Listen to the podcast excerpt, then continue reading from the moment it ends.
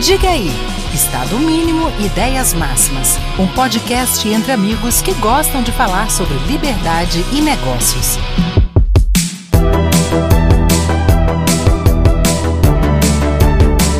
Fala galera, diga aí! Caraca, velho, segunda-feira hoje, dia 3 do 10. Sei lá se eu tô de ressaca, se eu tô feliz, que porra que eu tô, porque ontem essas eleições aí foram uma loucura.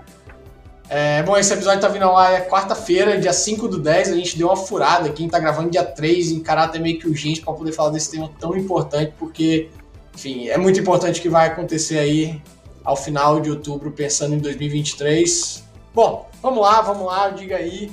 Está aqui hoje como convidado para entrevistar. Estou aqui com meu brother, meu pato do tênis, meu parceiro de funcional, de treino, etc. Famoso Igor Pé Podre Bellinelli. Beleza, Igor? Fala, Marcelo.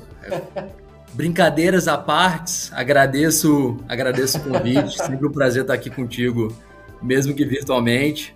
Super animado para a gente debater aqui, ouvir um pouco da perspectiva do Caio, né? Final de semana bem bem animado, né? Que a gente é. teve. Acho que. Para dizer o mínimo. Para dizer o mínimo, né? Extremamente animado.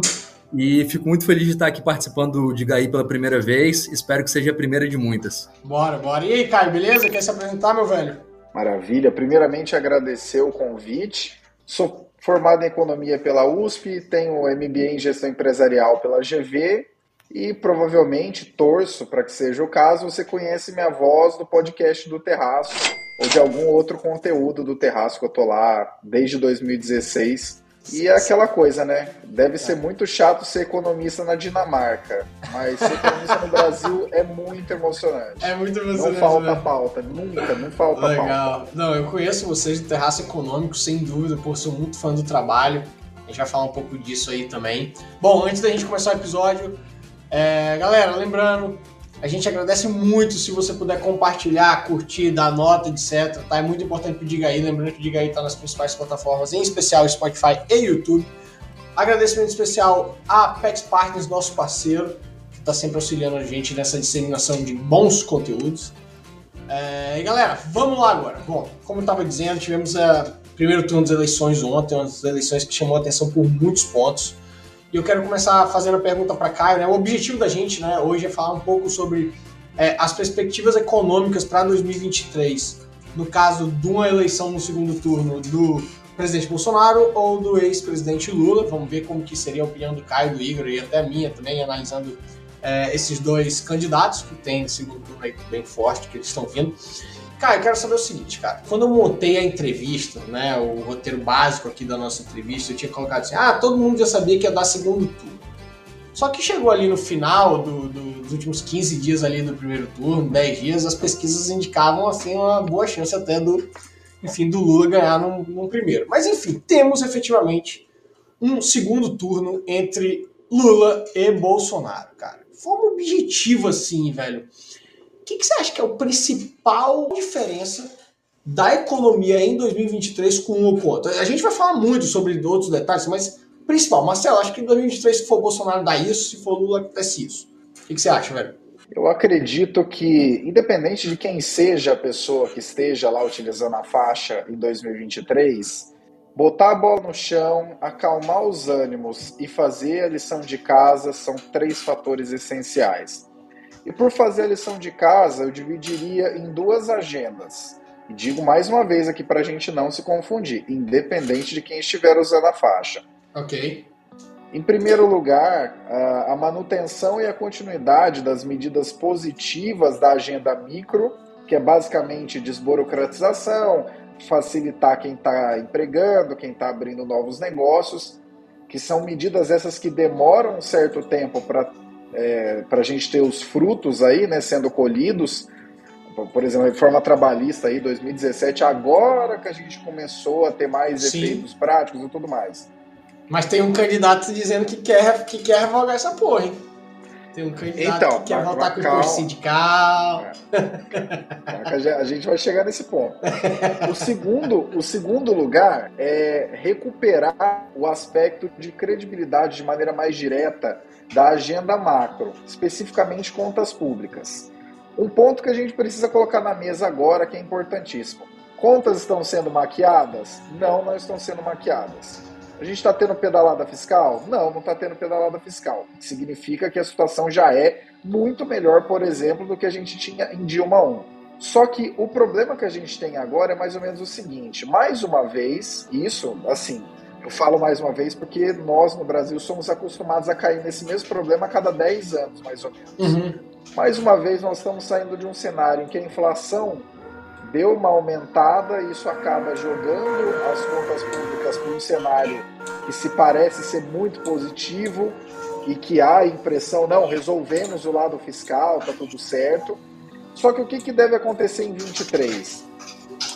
Além de um aumento grande de despesas que não estavam esperadas e agora vão passar a entrar é, no cenário, né? por exemplo, só o Auxílio Brasil ele já vai ser aí o triplo do que era o Bolsa Família, de maneira permanente e tudo mais.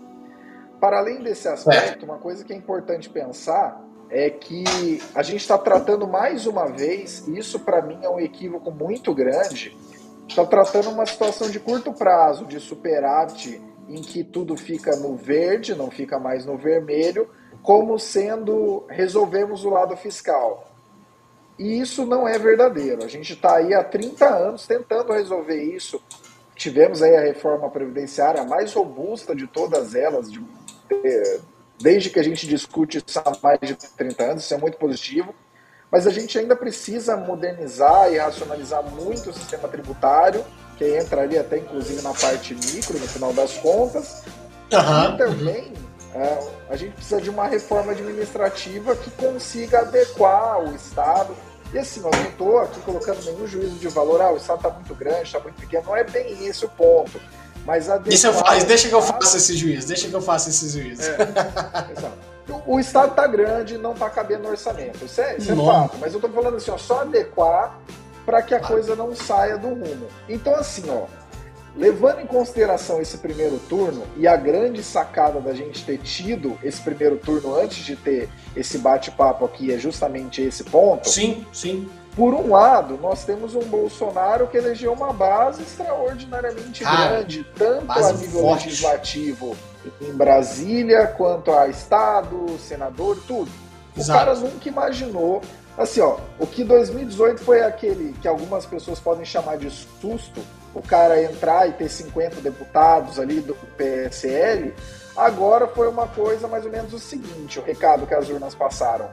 Concordamos com a política que está sendo colocada em prática, com o jeito que as coisas estão sendo tocadas, e endossamos isso por meio dos representantes que foram eleitos. É mais ou menos essa mensagem sim, que foi passada. Então, por um lado, nós temos um Bolsonaro que, se ganhar pode ter alguma tendência de eu estou aqui mais para agradar essa base que vocês elegeram do que necessariamente para fazer a lição de casa, o que seria um okay. negócio negativo. Por outro lado, tem um lado muito positivo que é eu terei mais possibilidade, aqui no caso eu estou falando como se eu fosse o Bolsonaro, eu terei mais possibilidade de aprovar reformas, porque eu tenho uma base de fato, não é uma coisa assim, eu sou antissistema e tudo mais, nunca foi tão sistêmica a coisa se o Bolsonaro okay. tiver um segundo mandato, ele nunca vai ter sido tão poderoso quanto agora. Muito mais poderoso é, do que em 2018. E aí, Caio, ah. que, queria te perguntar o um seguinte. Quando a gente olha para a reação do mercado, eu estava muito curioso para ver como que o mercado ia reagir hoje, né? Porque você tem talvez duas maneiras de enxergar aqui. Tem a maneira de que a base do Bolsonaro se elegeu, né? Então a gente vem com uma Câmara com Senado muito mais centro-direita do que era, né? Cada vez mais tendendo para isso. Ao mesmo tempo que a gente vê que o, o gap do Lula para o Bolsonaro não foi tão grande quanto as pesquisas apontavam, porém, 6 milhões de votos é um, mais ou menos 6 milhões é, de votos. É, é a primeira vez que o presidente, o atual presidente, não, não vai para o segundo turno à frente. Exatamente. É, e aí você vê o Ibov é, subindo 5,5% hoje. Eu, não, eu particularmente não esperava.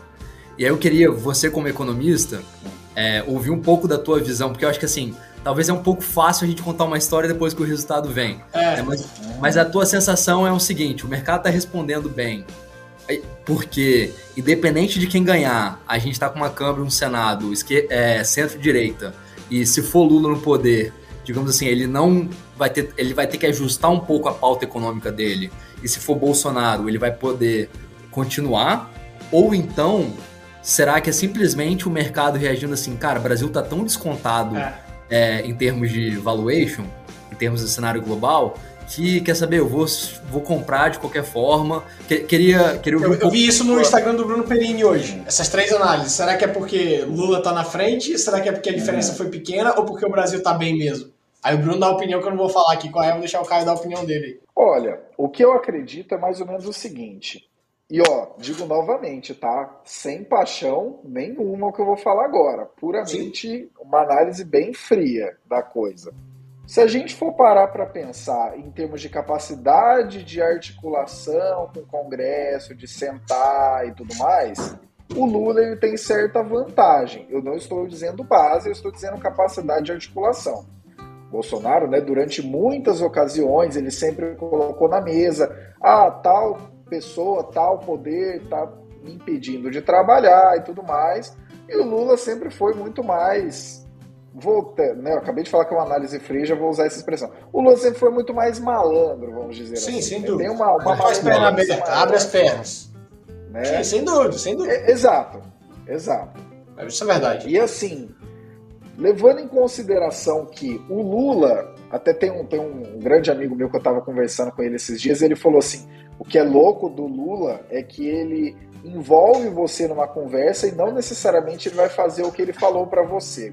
Né? Basta ver aí a diferença entre claro. o que ele colocava em pauta e o que, de fato, pelo menos no primeiro mandato, foi entregue, foi colocado ali uma ortodoxia econômica muito maior do que se imaginava. Mas, enfim, uh, eu acredito que essa visão positiva pelo lado do mercado, ela acontece porque a visão é: se o Bolsonaro tiver um segundo mandato, ele tem mais potencial de colocar alguns planos, mesmo tendo essa dificuldade que eu acabei de dizer de articulação, de falar, ah, mas é, todo mundo me atrapalha. Vamos dizer assim, ó, uma, em bom português, acabaria a desculpa do cara de que o mundo inteiro está prejudicando e não deixando ele Sim, trabalhar. Tá acabaria ele, é.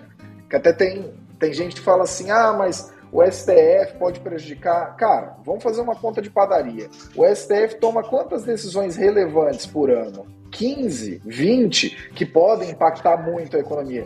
Imagina o cara entrando num, segundo mandato ali com 200 cadeiras, no mínimo. E, e, tem mais, tá? Que podem votar com ele. Que a análise que a galera tá falando, que ele já vai ter agora, inclusive, um Senado capaz de, enfim, perturbar o, o STF. STF. Sim, é. sim. Não podemos desprezar essa possibilidade. Eu também acho que isso é possível. E assim, ó, aí você vai falar, beleza, se for o Bolsonaro, então beleza, acabou a desculpa para colocar os planos, porque agora tem mais capacidade. Isso é um ponto positivo que o mercado tem observado. Agora, qual é o ponto positivo se o Lula entrasse? O ponto positivo é que, se a gente for pegar o que o Lula fez naquele primeiro mandato, ali a hora que entrou em 2003, que havia uma desconfiança muito grande até, né? Hoje a gente está falando em 2022, isso parece muito pouco plausível. Mas em 2003 a gente não tinha nem 10 anos de plano real, pessoal. Chegou a ser cogitado Sim. que a moeda poderia ser trocada. E, pô, quantos traumas a gente passou aí de plano cruzado, cruzado novo, Bresser, Verão e o cacete. Então, assim, é, era uma outra situação, então ele teve que colocar uma seriedade. Só que agora que, que é o ponto bom? O Lula, que em análise fria tem uma capacidade de articulação com o poder legislativo mais direta, a meu ver, uma capacidade melhor, ele não vai ficar tão saidinho quanto ele ficou do segundo mandato em diante, especificamente da crise de 2008 em diante. Que até, inclusive, uma coisa que é muito interessante, né? Tem alguns conteúdos que a gente ouve, a gente acompanha várias vezes e a cada vez que você acompanha, você tem uma visão nova. Recentemente, nesse período eleitoral, eu estou ouvindo de novo aquele podcast da Folha que eles fizeram em 2018, chamado Presidente da Semana. Se você que está nos vendo nunca viu, dê uma chance. É sensacional. É uma viagem pela história do Brasil. você vê que a gente já bateu cabeça várias vezes em determinados aspectos e tudo mais. Mas uma coisa que é interessante de observar ali, principalmente no episódio do Lula, que eu estava ouvindo, vindo para casa é, hum. pouco, meia hora atrás, é que você pode fazer uma diferença muito direta entre o primeiro mandato e o segundo mandato no aspecto quem é que eu tenho que demonstrar que eu estou aqui fazendo a coisa certa. No primeiro mandato era basicamente, se o cara não fizer isso, a gente pode implodir o real, pode ter um grande problema de contas públicas, moratória, a última vez que a gente teve foi 86, 87, então assim, tá muito recente. O cara precisava obedecer. Chegou ali no segundo mandato, pô, gente, pré-sal, Brasil vai ter Olimpíada, Brasil vai ter Copa. O Marcos Pontes era astronauta, né? Tava, tava viajando, missão da NASA. Então, assim, era um puta de um clima que o cara falava, bicho, não tem erro. O que eu fizer aqui, eu sou popular, as pessoas têm uma certa identificação comigo, vai dar certo e pronto, acabou, não tem o que fazer. Agora, qual é a situação em que teremos um eventual governo Lula de 2023 em diante?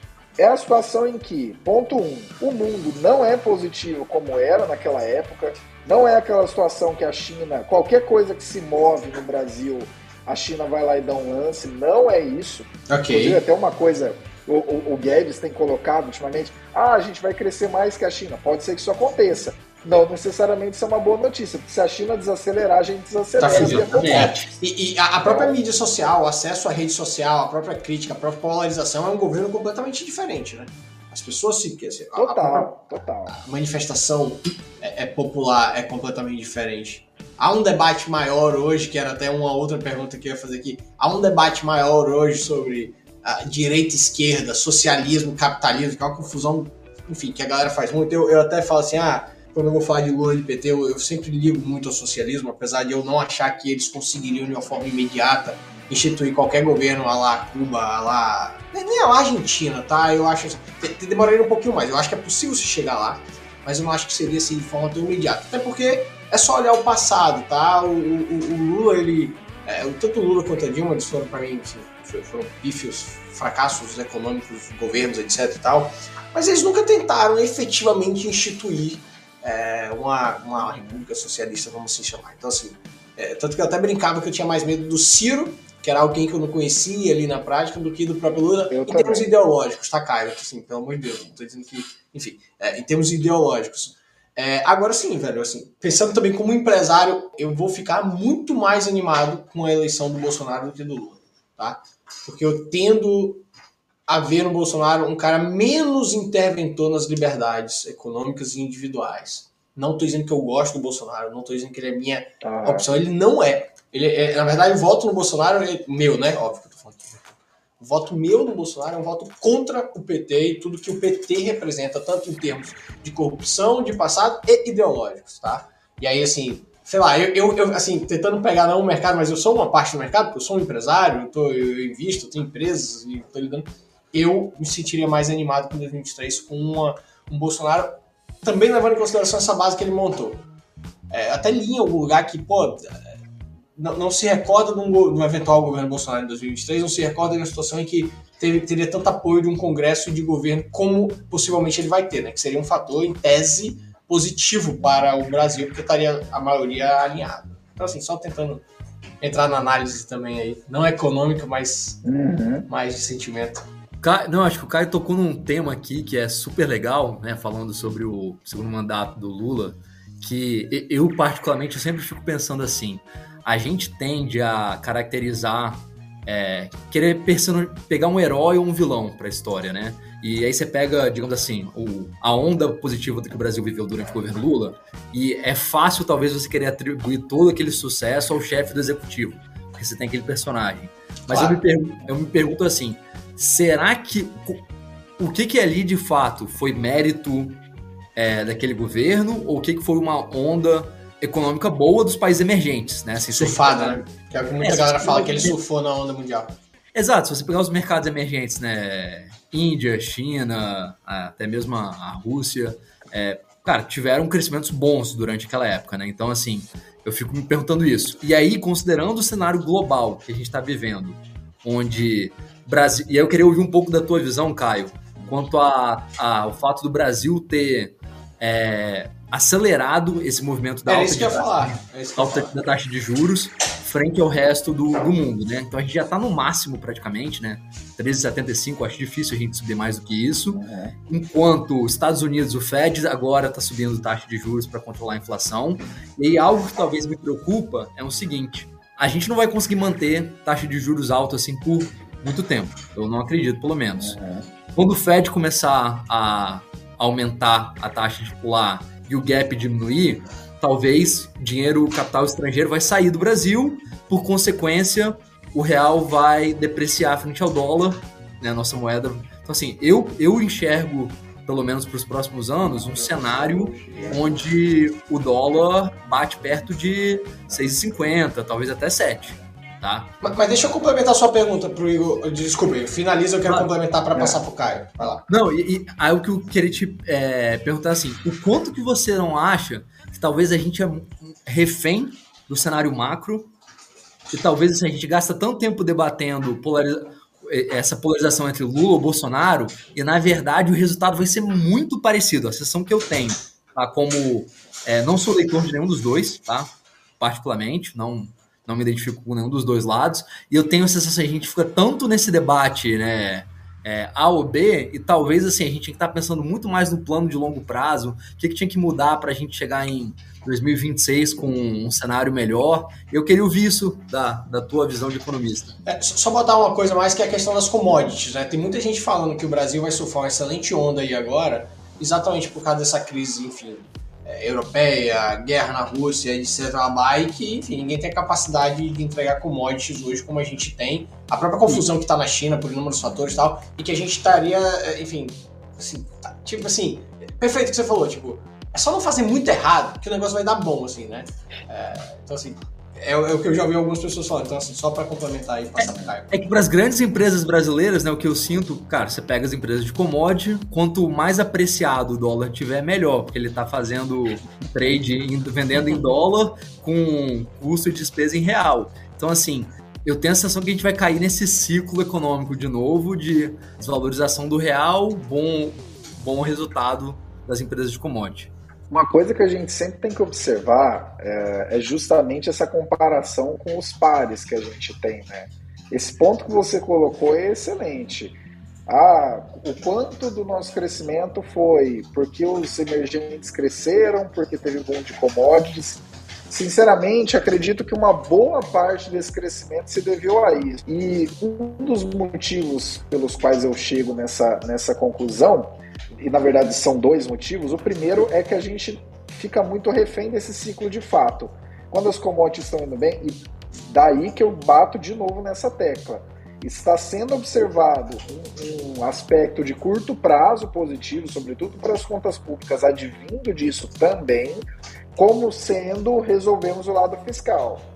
Isso é perigoso, mas não é a primeira vez que acontece. A cada 10 anos a gente passa por um período desse. A inflação aumenta, a arrecadação aumenta, a gente aumenta o gasto.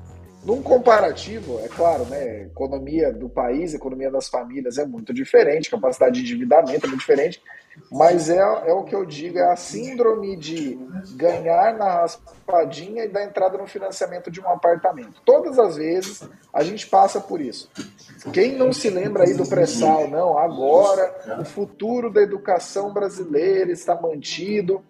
Naquela época a gente chegou a ter um all-time high do do petróleo, né? Então aí fizeram aquela conta maluca, ah, no pré-sal tem não sei quantos trilhões, então, pô, educação tá maravilha, aí todo mundo se abraça, vamos lá, o Brasil. Narrativa, pra poder dizer exatamente o que essa galera gosta. Passou um tempo. Montar a narrativa pra mostrar que vai dar lá e é uma merda.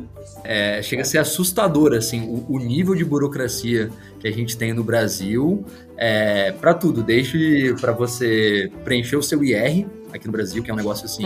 é, Deveria ser você muito mais simples. Uma semana. Nessa semana, enquanto nos Estados Unidos você vai usar um TurboTax da vida que você vai fazer uns. Cara, você vai fazer no browser do seu computador em duas horas no máximo. Né? Até assim, o, o, o tamanho, se você parar para pensar, é o, aquela coisa, né? O tempo que você demora para abrir uma, abrir uma empresa no Brasil, o tempo que você demora para conseguir estruturar é, uma dívida no Brasil, é, tudo isso dificulta muito, né? E eu acho assim, talvez não é nem uma questão aqui de alíquota, né? nem questão de assim, porque os Estados Unidos é um país que é, tem uma, uma carga tributária pesada, né? tanto para é, talvez não menos no corporativo, mas no. no é, no, no todo, você está analisando no todo. Tá é, mas assim, o, o, fato de ser mais simples cara, ajuda demais, né? Acho que você foca de fato no, no que é importante. E algo que me preocupa muito no Brasil é que eu não vejo ainda um movimento forte no desenvolvimento de tecnologia e propriedade intelectual. Eu ainda acho que a gente é uma nação muito focado em, em matéria-prima, em commodity. Eu sinto assim, cada vez mais capital intelectual sai do Brasil. Né? Tanto que você vê as grandes empresas de tecnologia brasileiras, por exemplo, o cara quer fazer, quer ser listado na Nasdaq ou na, ou na New York Stock Exchange. Ele não está nem fazendo IPO mais na B3. Então, isso me preocupa no longo prazo. É, na, na verdade, é, uma, te, uma certa teoria que eu tenho é que existem aspectos econômicos que quando você resolve ou você minimamente encaminha, você acaba gerando mudanças muito grandes.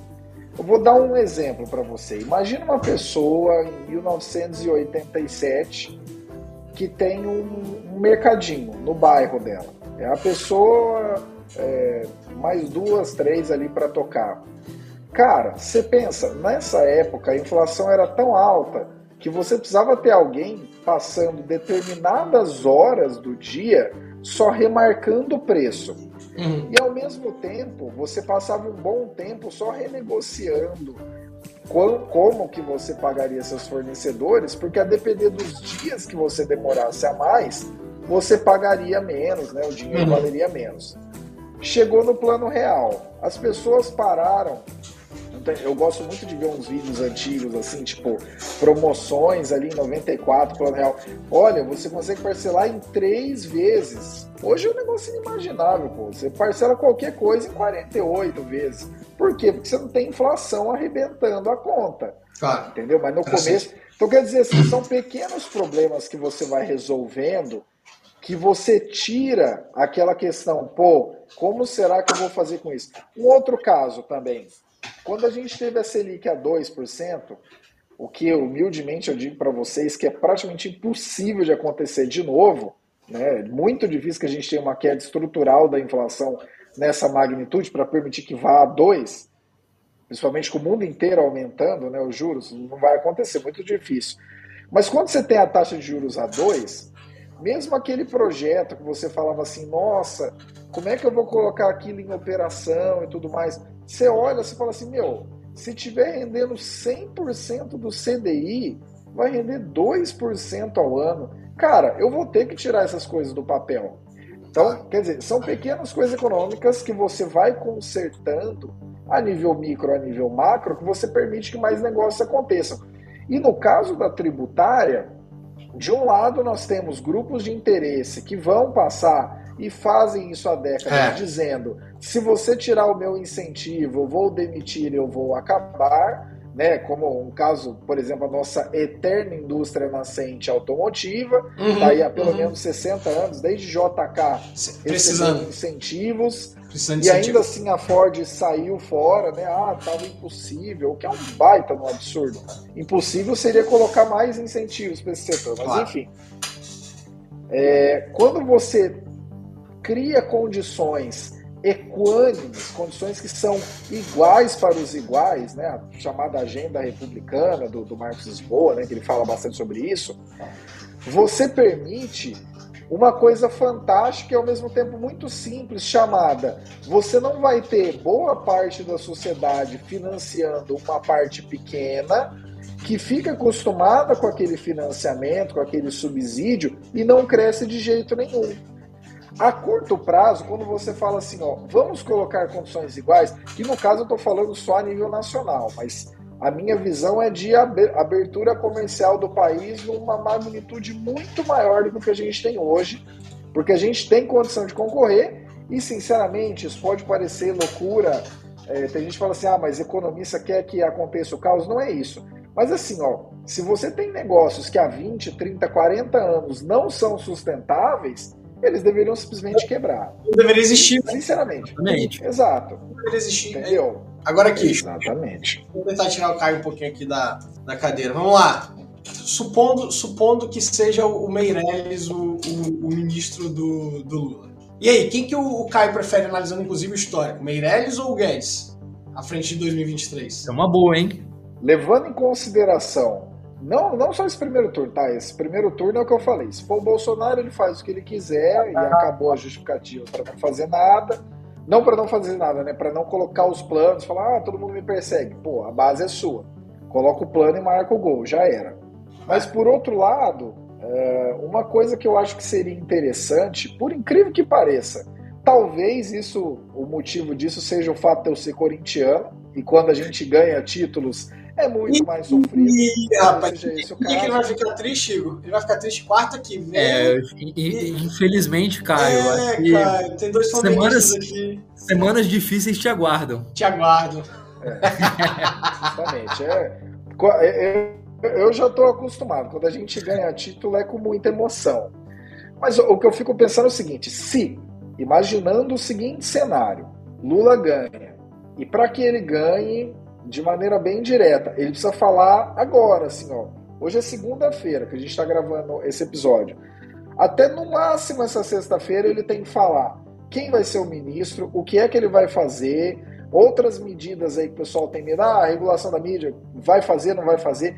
Ele tem que colocar isso bem claro, porque tem uma diferença grande. Estadão mesmo soltou ontem, nunca teve uma virada de, de primeiro para segundo turno. Isso pode acontecer, tá? Nunca imaginávamos, por exemplo, que o Bolsonaro seria eleito. Um deputado baixo clero viraria presidente do Brasil. Ele está aí, está disputando a eleição. Então, assim, né, esse negócio de nunca não é argumento para mim. Porém, se a gente for levar em consideração que o Meirelles, em diferentes períodos em que ele esteve, ele conseguiu arte, não apenas articular de maneira política, claro, tinha uma certa baixa, o Palocci ali e tudo mais. E também no governo Temer tinha o Temer também, né, que conhece como ninguém as casas legislativas, eu acredito que há uma possibilidade de um Lula, o Lula, com uma capacidade maior de articulação e sem muita possibilidade pelo lado da economia e pelo lado da política, que vai ser muito vento contra ele, esses dois aspectos, sem a possibilidade de arroubos mais malucos, como de fato ele sinalizou que faria, em alguns aspectos até fez no segundo mandato, eu acredito sinceramente que em termos de vamos sentar e colocar a credibilidade em jogo, o Meirelles teria mais capacidade de entrega. E por que, que eu digo isso? O Congresso que se, que, que se formou ontem, cara, mesmo assim, você acha? Mas é por isso que eu falei, tem que ser um cenário em que tudo seja muito bem comunicado. Eu vou dar um, vou dar um outro exemplo. É, eu estou gostando muito dessa, dessa conversa nossa, porque está dando para indicar bastante conteúdo legal.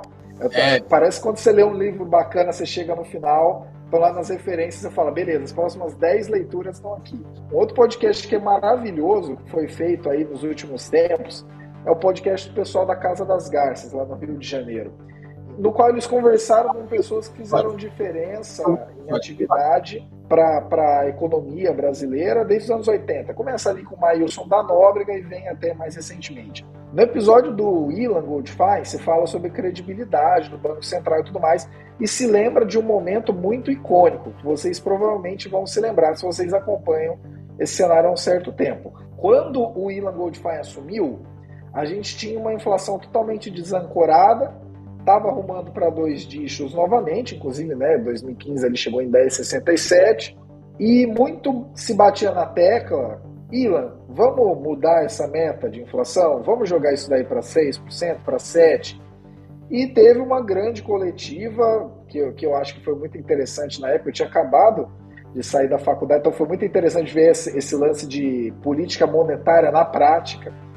Ele sentou e falou o seguinte, cara, é, nós estamos aí com 350, 370 bilhões de reserva.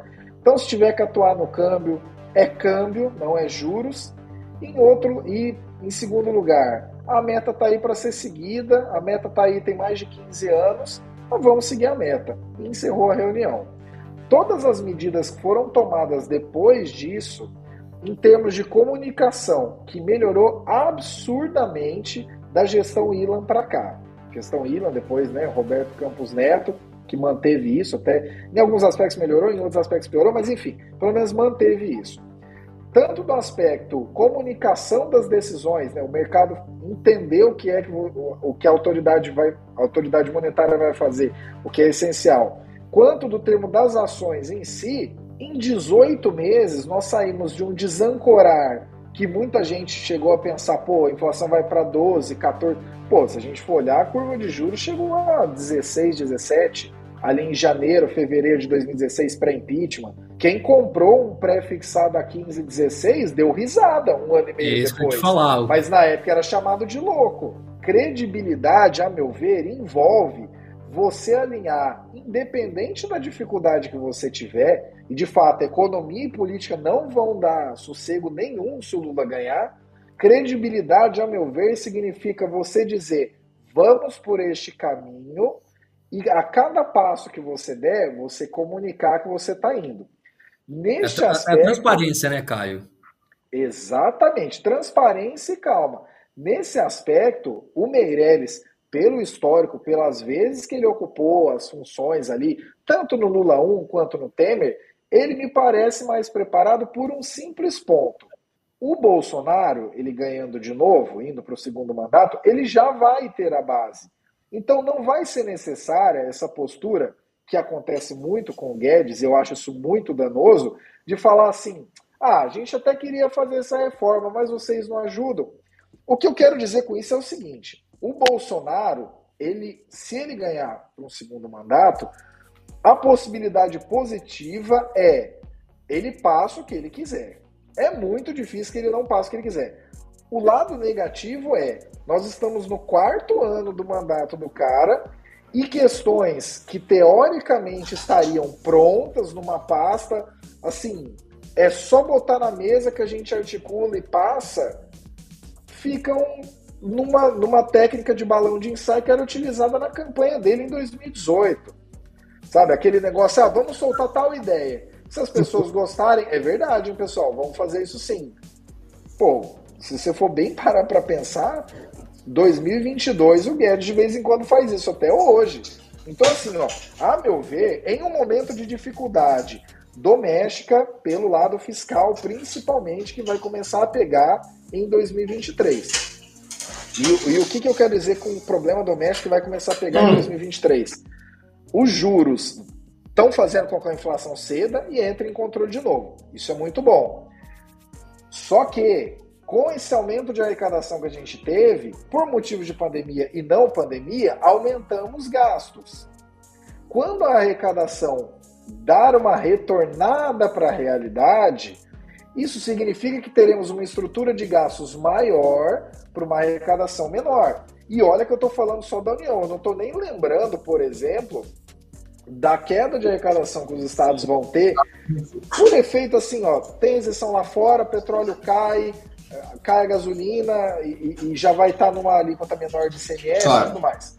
Toda essa dívida e essa dificuldade que os estados vão ter vai cair no colo da União. E a União vem para onde? Vem para a gente, que sustenta essa máquina. Então, assim, para além dessa dificuldade, nós teremos um mundo, sobretudo o um mundo desenvolvido, passando ou por uma desaceleração muito grande, por, por, vamos dizer assim, por um achatamento de PIB, como eu acredito que é, vai Tem muita gente falando isso em relação ao mundo mesmo. Achatamento de PIB, um PIB que cresce menos pelo lado dos Estados Unidos, e uma recessão que, assim, está no preço em diversos países europeus. A própria China também vai ter um certo achatamento de PIB. Então, assim, ó, é preciso que a palavra credibilidade seja colocada na mesa de maneira muito direta nesse momento. Entendi. Então, assim, ó, sinceramente, beleza. Hoje a gente vive numa era em que até tem muita gente fala assim, ah, mas se o Guedes não falar de uma maneira um pouco mais animadora, quem vai falar e tudo mais? Beleza, eu não sou contra você falar as coisas de uma maneira mais positiva e mais animadora. O que eu sou contrário é a você falar assim, ó, eu vou fazer tal coisa e quando você for questionado sobre essa tal coisa, você não trazer o plano. É porque, porque, não, porque não auxilia na comunicação e não auxilia na, na facilidade de aprovação, né? Parece que é, assim, é pouco pragmático, eu diria assim. É, Bicho, olha só, tem que fazer isso aqui, vamos lá, Congresso, vamos ver aqui, ajustar e tal, e vai. Mas não, aí, enfim, fica. fica assim, eu, eu, vejo muito o governo Bolsonaro como um governo que um ficava punhando o outro, entendeu?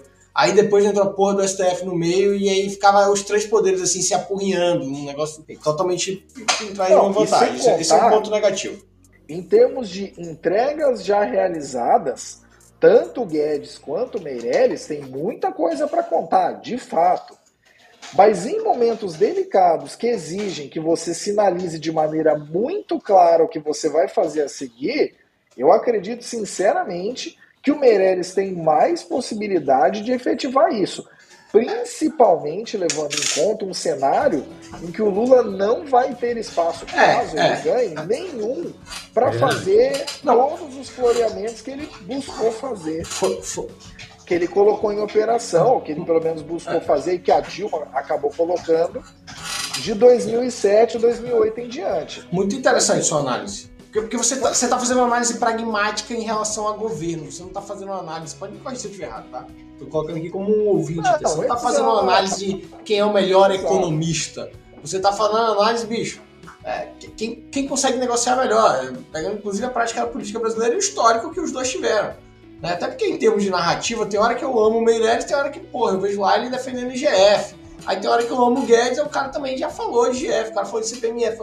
Pro, Interessante pro Lula ter um ministro da Fazenda que seja consistente e transparente vai ser mais importante do que talvez vai ser pro Bolsonaro, que é já... vai ser mais fácil, né?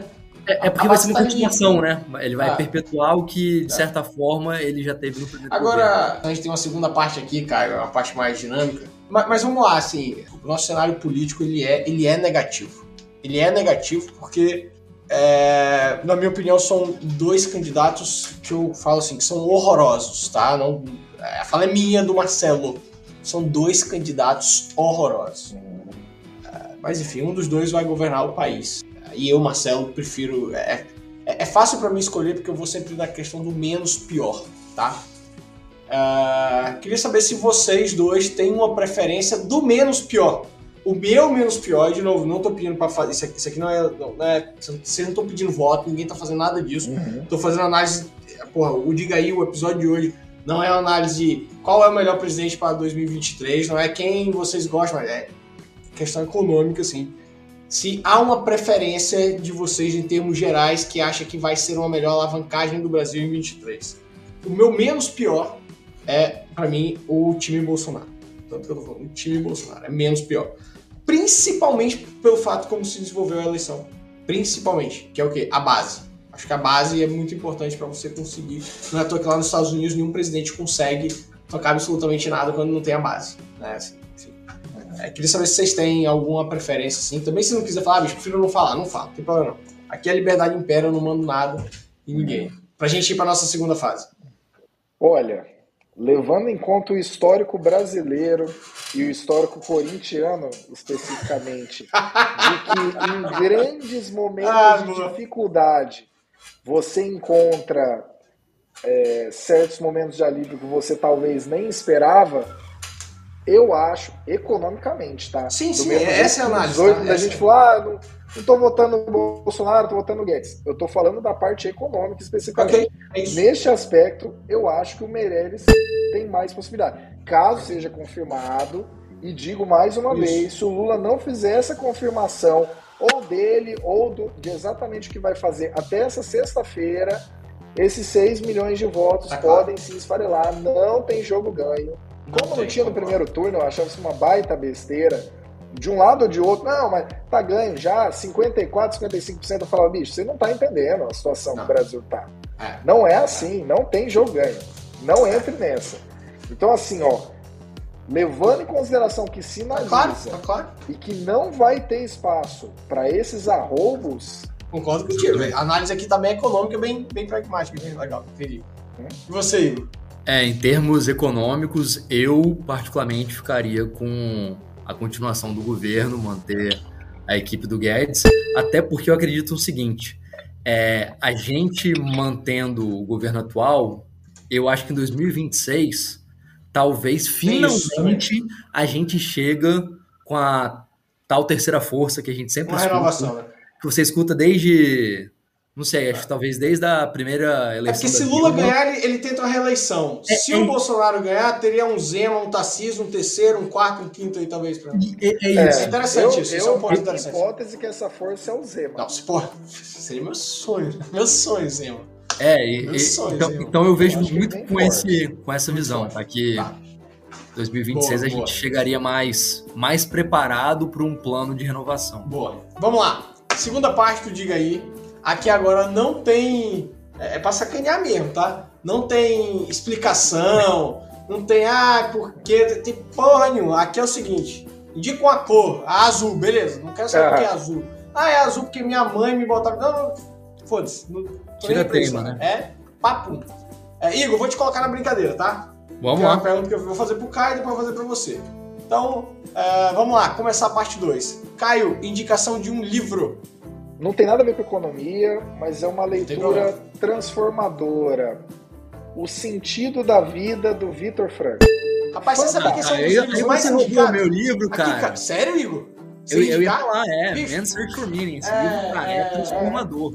Aqui, ó, galera que tá no YouTube aí, ó, a capa é essa, galera. Esse Que livro legal, cara. Nossa, que Sim. coincidência. sensacional. Não, eu não ia indicar ele, não, mas. é- é- muito dura, mas muito bom. Sim. Boa, então nem precisa indicar, Igor. Foi. Sentido da vida do Victor Franklin, muito bom. Não, eu vou indicar outro que é legal Ah, também. então vai, manda. Talvez uma leitura é, bem mais leve, nem se compara, assim, mas eu acho que serve bem pra questão de é, o 12 regras, é, 12 Rules for Life do, Do, Jordan do Peters. Peterson. Cara, É, eu, eu gosto, assim, no sentido de você pegar conceitos práticos pra você tentar a- criar o- o- a tua aham. doutrina de regras. Assim, eu- das engraçado. 12, das 12 regras, tem algumas que lá eu, eu até discordo, total. Sim, sim, Mas- sim. Mas eu gosto desse approach de você ter as suas convicções, ter as É. suas regras e usar isso pra balizar quem Ah, você é. Engraçado isso, porque assim, é, tava na minha lista de próximo livro, e aí um sócio meu falou assim, ah, velho, não lê essa porra não, que é chato pra caralho. Aí eu, pô, mas eu amo o Peterson, cara, um dos caras que eu mais vejo no Instagram, eu fico... Se der um cara que eu paro pra ficar, perco tempo, assim, perco tempo no Instagram, que eu fico ali olhando a parada, é o, é o Peterson, agora, não sei lá. eu acho que vale a pena a leitura. Talvez vou você. eu vou voltar pra fila então. É. Caio, um filme ou uma série? Uma série, Mad Men, também não tem nada a ver com economia, é, né, o mundo da, da publicidade e tudo mais, mas pega várias transformações sociais ali nos anos 60, fantástico. Não, já assisti toda, maravilhosa. Muito boa. Nossa, maravilhoso, É. maravilhoso. E aí, Igor? Filme é, cara, documentário sobre a vida do Warren Buffett. Acho que assim, pra todo mundo que tá. Não é nem aula de economia, assim, cara, é uma aula de filosofia de vida, tá? Boa. É uma filosofia de vida que o cara tem, que é completamente independente. Assim, eu, eu te garanto que o Warren Buffett teria o mesmo nível de felicidade que ele tem, quer ele seja bilionário, milionário ou não. Hum? Legal. Então acho que isso aí daí tira muito. Show. Caio, um valor. Confiança. Acho que nunca foi Confiança é essencial. confiança, engraçado. Confiança boa. E você, Igor? Honestidade. Aí, boa, boa, boa. Agora vamos supor que o Caio e o Igor tivessem numa situação que tem que fazer algumas contratações. Quem que seria o economista-chefe? Aqui é uma situação diferente da outra, hein? porque a gente estava analisando o cenário econômico brasileiro, o governo. Quem seria o economista-chefe? Guedes ou Meirelles? Merece. Guedes. Guedes, tá. E agora, quem seria o CEO? Ciro ou a Simone Tebet? Simone Tebet. Simone. Total, total, Total. total. Agora, O beleza. Ciro não dá. o Ciro Não, não dá, não dá, não dá. E quem seria? Essa aqui eu botei de propósito aqui, tá? Eu, eu mexi isso aqui durante a entrevista. E quem seria o VP de comunicações institucionais? Lula ou Bolsonaro? Nossa. Olha, eu vou te falar um negócio. Por uma diferença assim, ó, de milímetros, pescoço a pescoço, o Lula, porque pelo menos É. em falas, Isso. ele finge que se importa melhor do que o Boa. Bolsonaro. Basicamente é essa a diferença. É, Mas é um nível muito tosco, porque pode É, ser que ele esteja. A ideia é essa mesmo. É. É, ó, acho que cortaram o cargo, tá? Assim, decidiram que. Agora sim, já que a gente está falando de economia em 2023 e fez uma análise muito dos governos, é, de forma assim muito resumida, Caio e Igor, quando eu falo a seguinte palavra, o que que vem na cabeça do Caio, o que que vem na cabeça do Igor? Quando eu falo Lula. Supervaloriza o próprio passe, engana muito mais pessoas que acreditam nele fervorosamente do que as pessoas que duvidam da capacidade. Boa frase. E aí, Igor? Quando eu falo Lula, o que, que você pensa? Passado. Já Ok. passou. E quando eu falo Bolsonaro, Caio, o que, que eu falo? O que, que você pensa? Uma possibilidade de fazer diferente que eventualmente esbarrou em não ter entendido o que um presidente precisaria ser e ter continuado a ser o deputado que sempre foi. Boa. Eu acho que eu tô bem em linha com o Caio, eu iria de excesso. Pra finalizar, Caio, acho que a galera deve saber, Terraço Econômico, Léo Siqueira. Quando eu falo Léo Siqueira deputado, o que, que o Caio pensa? Possibilidade de liberalismo, apesar de uma dificuldade existente é, na bancada do Novo ter reduzido, Reduziu. mas uma possibilidade real de liberalismo. Boa, garoto. E aí, Igor? Renovação. É a chama disso daí que acho que a gente ainda tá indo a passos lentos, pequenos passos, né? É, mas, é. mas eu acho que Mas uma, uma possibilidade real. Exatamente. Dá para colocar em prática. É, um negócio bom por causa o, o disso. Zema não dá, assim, o Zema, assim, o, o novo eu acho que ele errou muito, não consigo dizer em que que ele errou, mas fatalmente errou. Pô, você tem uma diminuição na bancada e tal. Tudo bem que a polarização não ajudou, mas, cara, a gente tem uma figura num governo, porra, a gente tem o Zema num dos, dos celeiros políticos mais relevantes do país, cara, sendo reeleito no primeiro turno. A gente tem uma esperança aqui, a gente falou disso em 2026, de ter um cara com uma pegada mais liberal da história. Então, assim, é. E aí eu tenho. Aí, aí sim, você tem o Léo, aí você tem o Marcel, você tem o Gilson, né? Que, que conseguiram ficar e, e- e por aí vai. É, mas, porra, eu, eu também, isso aqui eu vou responder. Eu sou muito fã do posicionamento do Léo. Tô combinado com ele de depois das eleições de gravar, tá? Então já conto com você aí, Caio, pra ajudar. A gente combinou que pós-eleições a gente ia trocar uma ideia pra marcar uma data pra gravação. E, pô, galera, agradeço muito, muito vocês. Passo aí se quiser dar um recado final e um abraço pra todo mundo antes de eu fazer o encerramento. Fica à vontade aí, Caio, depois o Igor. Olha, queria agradecer imensamente o convite e eu só queria dizer para vocês que é o seguinte: foquem sempre nas ideias e não nas pessoas. Todas as Boa, vezes vocês acabam se, se agarrando a pessoas, quando essas pessoas eventualmente cometem equívocos, você começa a cegar a sua própria visão racional das coisas. Mas quando você olha as medidas, as ideias, os planos, você começa a analisar as coisas de maneira mais racional, mais fria e desapaixonada, que é uma coisa que faz tanta falta. Perfeito. E é uma coisa que muda Perfeito. realmente na sua vida, no seu trabalho, em tudo. Irado, No jeito irado, que você toca as coisas. muito legal essa colocação, Caio. Aproveitar só para agradecer o convite, Marcelo. Bacana demais estar aqui. Pô, prazer, velho. E eu diria assim, é, que acho que aqui é, tem muito valor. Você é o que você faz, não o que você fala, né? Você é a sua Uhum. capacidade de execução. Isso. Então isso vale para você como vale para os outros, né? Então se apegasse menos ao, ao verbal e mais aos atos, a gente estaria num lugar melhor hoje. Perfeito. Então, vou terminar com a frase, pô, pegando o que o Caio falou aí, que né, não tem político de estimação, não é nada, apoiar ideias, né? Eu trago uma frase: ideias e somente ideias podem iluminar a, escuridão. Essa frase é muito irada. Essa frase é, É isso irada. aí. E muito Galera. É, não, sem dúvida. Muito obrigado. Obrigado de novo, Apex, nossa parceira. Caio, valeu. Igor, grande abraço. Galera, diga aí. Até semana que vem com o Bernardo Api sou, e o Pablo Arruda como convidado, é, host ah, sobre reforma tributária. Valeu, galera. Grande abraço.